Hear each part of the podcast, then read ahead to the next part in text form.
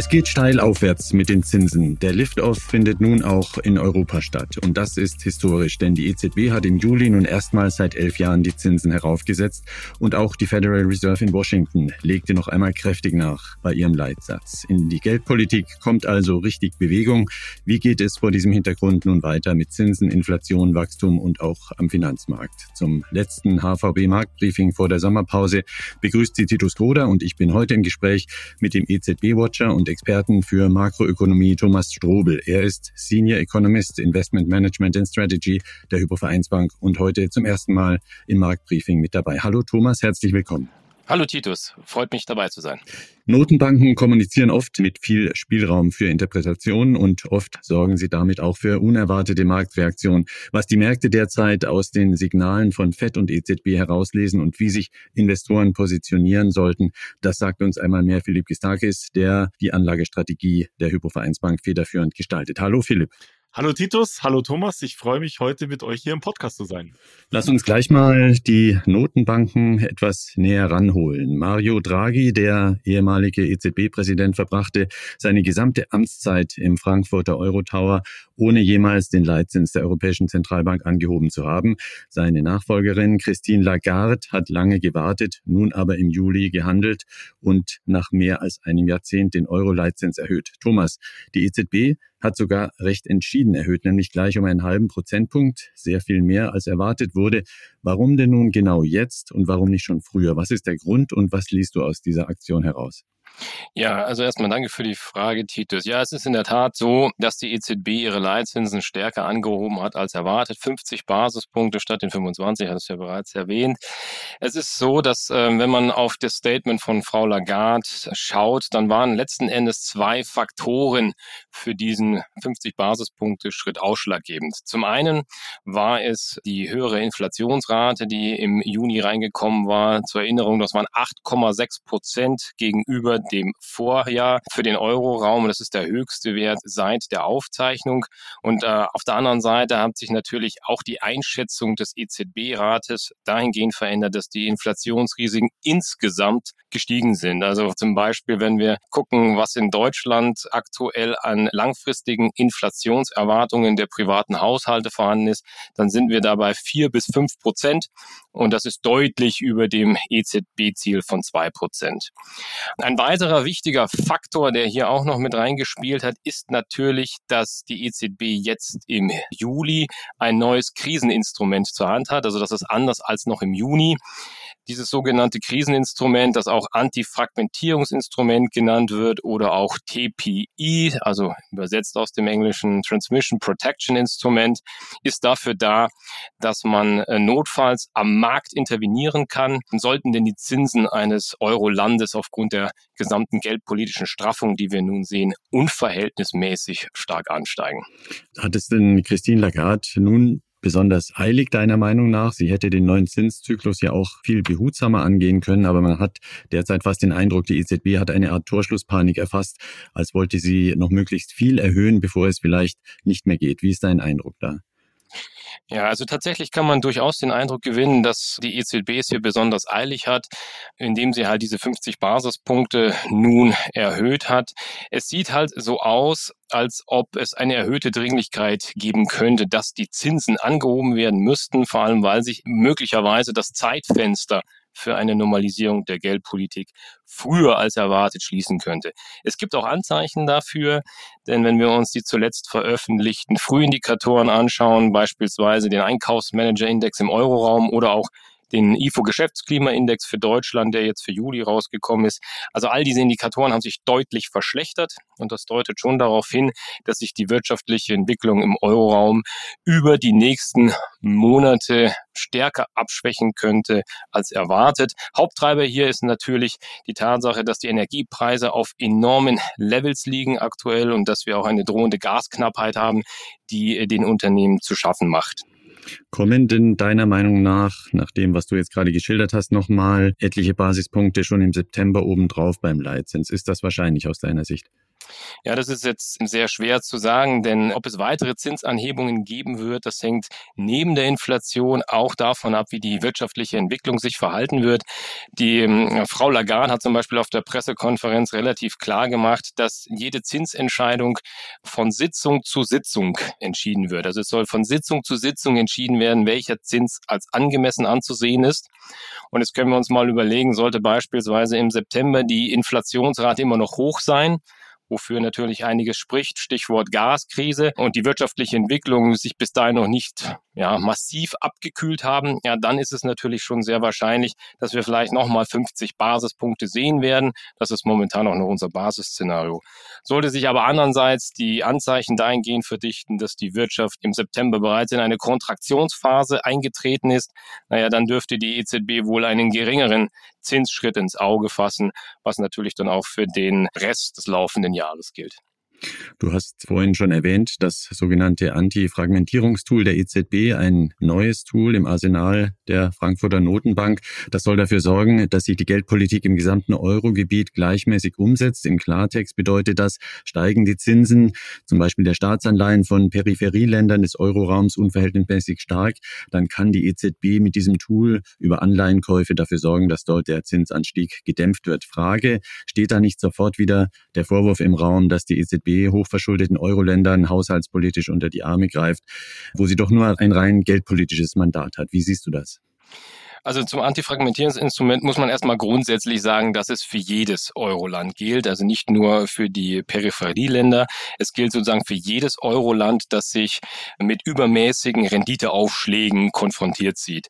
Und das Hauptziel ist auch aus EZB-Sicht erst einmal, dass man die geldpolitische Transmission sicherstellt. Das heißt auch, dass man die Preisstabilität im Euroraum sicherstellt. Also geldpolitische Transmission, das ist ein bisschen sperrig. Erinnern wir uns beispielsweise mal an die Eurokrise Krise in 2012. Damals hatten wir eine Vertrauenskrise und die ließ die Kreditzinsen für italienische Unternehmen gegenüber den deutschen Pendants über einen längeren Zeitraum deutlich ansteigen. Und das hat natürlich den Transmissionskanal der Geldpolitik im Euroraum erheblich gestört. Und genau so eine Wiederholung möchte man eben in Zukunft vermeiden. Also man kann letzten Endes sagen, dass das Instrument grundsätzlich dazu dient, äh, übermäßige Renditeaufschläge zu minimieren. Was heißt übermäßig? Ja, da muss man letzten Endes sagen, das wird von Fall zu Fall entschieden werden müssen. Also es heißt halt letzten Endes, dass Zinskostenanstiege, die nicht auf Fundamentaldaten beruhen, sondern vielmehr auf Finanzspekulation, die sollen möglichst äh, minimiert werden. Noch ein abschließender Blick über den Atlantik. Im Juni hat die Fed dort bereits um 75 Basispunkte angehoben, nach kleineren Schritten im März und Mai. Jetzt kam es im Juli nochmal zu einer Erhöhung um 0,75 Prozentpunkte. Alles verläuft also deutlich dynamischer als bei der EZB. Ist das Team von Fed-Chef Jay Powell besser im Timing? Kriegen die das geldpolitisch in Washington stärker auf den Punkt als in Frankfurt? Wie ist da deine Einschätzung? Also zu der FED-Zinsanhebung muss man sagen, klar, das waren jetzt 75 Basispunkte, die wurden auch weitestgehend so erwartet. Man muss natürlich aber auch sagen, dass das makroökonomische Umfeld in den USA ein anderes ist als im Euroraum. Die USA haben zwar auch eine hohe Inflationsrate, jetzt im Juli nochmal 9,1 Prozent gehabt. Das ist der höchste Stand seit 40 Jahren. Aber auf der anderen Seite hat die USA einen sehr engen Arbeitsmarkt dementsprechend auch noch ein sehr solides wirtschaftliches Umfeld, auch wenn hier die Dynamik schon etwas nachlässt. Und der enge Arbeitsmarkt sorgt natürlich dann schon dafür, dass ein gewisser Druck auf die Löhne entsteht, der höher ist als jetzt beispielsweise im Euroraum und dass auch hier die Gefahr dann einer Lohnpreisspirale höher ist und dementsprechend muss die Fed früher agieren als die Notenbank im Euroraum. Kurz noch deine Meinung, wie es in den USA mit den Zinsen und Fettpolitik weitergeht. Wie hoch geht die Fed noch, bevor auch dort eine mögliche Rezession weitere Anhebungen auch in Amerika quasi unmöglich macht? Also das ist natürlich jetzt auch schwer zu sagen. Also die Fed hat es zwar immer zum Ausdruck gebracht, dass sie die Zinsen möglichst schnell auf ein neutrales Niveau anheben will. Als neutral wird 2,5 Prozent angesehen. Und mit dem letzten Zinsschritt, den wir jetzt gesehen haben, den 75 Basispunkten, sind wir schon am oberen Ende der Leitzinsen auf 2,5 Prozent angekommen. Und somit sind wir schon im Bereich des neutralen Zinsniveaus. Laut den eigenen Prognosen der Fed soll der Leitzins bis Ende des Jahres noch weiter über dieses neutrale Niveau hinausgebracht werden, also weiter in den restriktiven Bereich auf etwa 3,5 Prozent. Und das macht natürlich weitere Straffungsschritte im dritten und im vierten Quartal diesen Jahres sehr wahrscheinlich. Ob das jetzt einen 75 Basispunkte Schritt im September gibt, das bleibt jetzt abzuwarten. Man hat schon gemerkt auf der FED-Sitzung, dass der Fokus der Notenbank sich doch deutlich verbreitert. Das Hauptaugenmerk ist zwar immer noch auf der Inflationsbekämpfung. Aber laut den Aussagen des Notenbankchefs rückt nun auch die wirtschaftliche Entwicklung stärker in die Aufmerksamkeit. Und hier sehen wir ja bei wichtigen Indikatoren wie dem Arbeitsmarkt oder dem Wohnungsbau, dass sich hier schon die Aktivität etwas abschwächt. Dementsprechend sollte auch das Tempo der Zinsschritte im zweiten Halbjahr abnehmen. Wir erwarten 50 Basispunkte nun im September und dann nochmal zwei Schritte um jeweils 25 Basispunkte im November und Dezember und dann sollte damit auch der Anhebungszyklus enden. Wir sprechen mit Thomas Strobel und Philipp Gistakis, den Experten der HVB, über die Lage nach den beiden spektakulären Zinsentscheidungen diesseits und jenseits des Atlantiks. Philipp, was bedeutet denn nun der Start eines neuen Zinszykluses in Europa? Ich würde ja denken, drastische Zinsanhebungen, die verteuern das Kreditmanagement der Firmen genauso, wie sie die Anleiherenditen noch weiter nach oben drücken dürften. Und beides ist nicht toll für Investoren. Ist diese Annahme denn korrekt? Ja, Titus, das ist tatsächlich eine häufig gestellte Frage, die ich bekomme, ob denn jetzt mit den steigenden Leitzinsen der EZB auch zusätzlich zu den bereits gestiegenen Renditen nochmal die Renditen weiter steigen würden. Und ich glaube, da muss man ein bisschen Aufklärung leisten, denn ja, die EZB hat natürlich den kurzfristigen Zins, also den Einlagezins, den die Banken bei der Zentralbank haben, deutlich angehoben von minus 0,5 auf 0 Prozent. Aber die Märkte antizipieren sowas natürlich. So sind ja seit Ende letzten Jahres die Renditen mit längeren Laufzeiten schon deutlich gestiegen und viele Anleger oder auch Häuslebauer haben das natürlich insbesondere schon an den Zinsen, die zum Beispiel für Immobilienfinanzierung verlangt werden, gespürt. Und das bedeutet, dass diese Renditen eigentlich, auch die Zinskosten für langlaufende Kredite zum Beispiel, natürlich auch die Renditen von Anleihen, diese Zinserhöhungen bereits eingepreist haben. Das heißt, eine Änderung dieser Zinskosten würde sich im Prinzip nur dann ergeben, wenn jetzt die Zentralbanken, und damit meine ich nicht nur die EZB, sondern auch die Federal Reserve, von dem erwarteten Pfad an Zinserhöhungen abweicht. Denn es wird ja ein Pfad an Zinserhöhungen erwartet. Jetzt hat die EZB ein bisschen mehr gemacht. Vermutlich kommen im September nochmal 25 oder 50 Basispunkte und dann nochmal ein paar Zinsschritte. Von der Federal Reserve hat Thomas gerade gesprochen, dass da zum Beispiel nochmal 50 oder 75 im September kommen könnten und weitere Zinsschritte kommen könnten. Das ist der, wie gesagt, erwartete Pfad. Und nur wenn die Zentralbanken deutlich von diesem Pfad abweichen, weil sie zum Beispiel mehr Zinserhöhungen liefern oder vielleicht auch weniger Zinserhöhungen liefern, hätte das eine Auswirkung auf den Kapitalmarkt, auf die Zinsmärkte genauso wie auf die Aktienmärkte und übrigens auch die kurzfristigen Zinsen. Viele Unternehmenskredite sind ja an kurzfristige Zinsindizes wie zum Beispiel den Euribor etc. gekoppelt und auch die haben natürlich in den vergangenen Wochen und Monaten die Zinserhöhungen schon antizipiert und die sind auch schon entsprechend angestiegen. Also das heißt, nein, es gibt jetzt aus dieser Zinsentscheidung eigentlich nicht den konkreten Druck nochmal nach oben. Das Gegenteil war sogar der Fall kurz am Tag nach dieser überraschenden hohen Zinserhöhung sind die Renditen gefallen. Zehnjährige Bundesanleihen waren vor der Zinsentscheidung bei deutlich über einem Prozent Rendite, 1,25 ungefähr, und stehen jetzt deutlich unter einem Prozent. Woher kommt das? Weil die Märkte hm, antizipieren, dass wenn die EZB jetzt tatsächlich deutlich gegen Inflation vorgeht, dass sich möglicherweise der Inflationsdruck schneller und früher abkühlen könnte, als das vorher erwartet wurde und möglicherweise aufgrund dessen gar nicht so viele Zinserhöhungen notwendig sind, um eben den Inflationsdruck entsprechend wieder auf den Zielkorridor zurückzubekommen. Also diese Reaktion ist durchaus auch denkbar und ist so eigentlich auch eingetreten.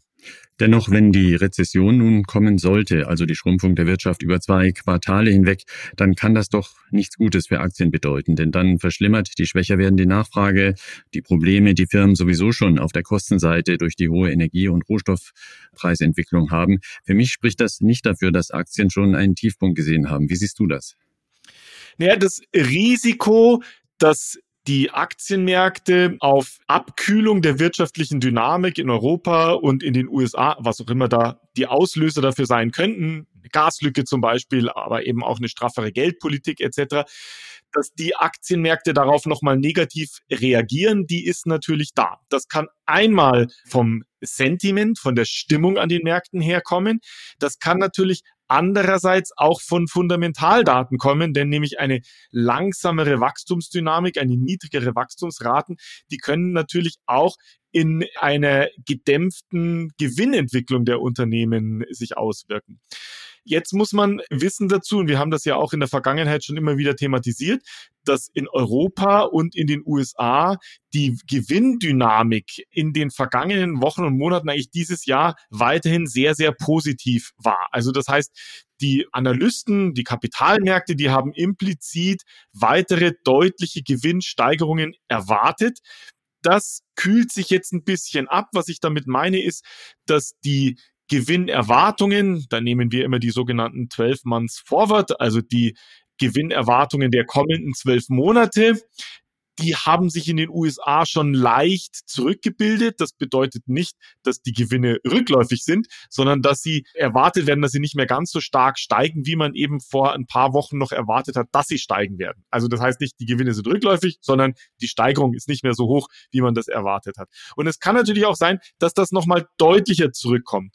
Nun muss man allerdings sagen, dass die Kurse ja deutlich zurückgegangen sind und wir mittlerweile Kursrückgänge und starke Gewinnerwartungssteigerungen zusammen einen deutlichen Rückgang bei den Kursgewinnverhältnissen, also bei den Bewertungen der Aktien, sowohl in Europa als auch in den USA zur Folge haben. In Europa ist es so, dass wir nun KGVs haben, die in Größenordnungen liegen, wie wir sie typischerweise in milden Rezessionen entsprechend haben. Das heißt, in den Kursen ist eine deutliche Abkühlung der Wirtschaft eigentlich schon zu einem Teil berücksichtigt. Und es könnte sich jetzt eine Situation einstellen, in der die Gewinnerwartungen tatsächlich zurückkommen, die Auswirkungen auf die Kurse daraus aber durchaus eher moderat sind. Vielleicht gibt es ein bisschen Kursabschläge, aber nicht mehr so dramatisch, weil eben die Märkte das schon entsprechend an der Kursentwicklung antizipiert haben. Also ja, es kann durchaus sein, Schwächeres Wachstum führt zu niedrigeren Gewinnwachstum, möglicherweise auch in den einzelnen Branchen, bei einzelnen Unternehmen zu rückläufiger Gewinnsituation. Aber ein Teil davon ist aus meiner Sicht in den aktuellen Kursen schon reflektiert und die Auswirkung könnte dann eben eher moderat auf die Kurse sein, so dass unser Basisszenario ist, dass wir aktuell auf der Aktienseite einen Boden bilden. Das Risiko von weiteren Kursabschlägen ist aber durchaus vorhanden. Es ist aber nicht unser Basisszenario, sondern unser Risikoszenario. Mhm. Was bedeutet das denn nun ganz pauschal gesprochen für das Portfolio? Die Leitzinsen steigen massiv und vor der Sommerpause macht ihr was genau, um Renditechancen und Risiken der diversen Vermögensklassen auszutarieren? Wie sieht da eure Blaupause aus? Also was wir in den vergangenen Wochen getan haben und auch aktuell noch tun, ist, dass wir die Laufzeiten in unserem Anleihenportfolio entsprechend verlängern. Das heißt, wir kaufen länger laufende Anleihen, weil dort bekommen wir jetzt höhere Renditen als in der Vergangenheit. Wir hatten eher kurze Laufzeiten. Das war günstig, weil die Kurse von kurzlaufenden Anleihen nicht so stark fallen mit steigenden Renditen wie die von langlaufenden Anleihen. Und das nehmen wir jetzt mit dazu, um auf der Anleihenseite das Portfolio schon mal darauf vorzubereiten, möglicherweise im Herbst auch wieder verstärkt Aktien zu kaufen, beziehungsweise möglicherweise auch etwas zyklischere Aktien zu kaufen.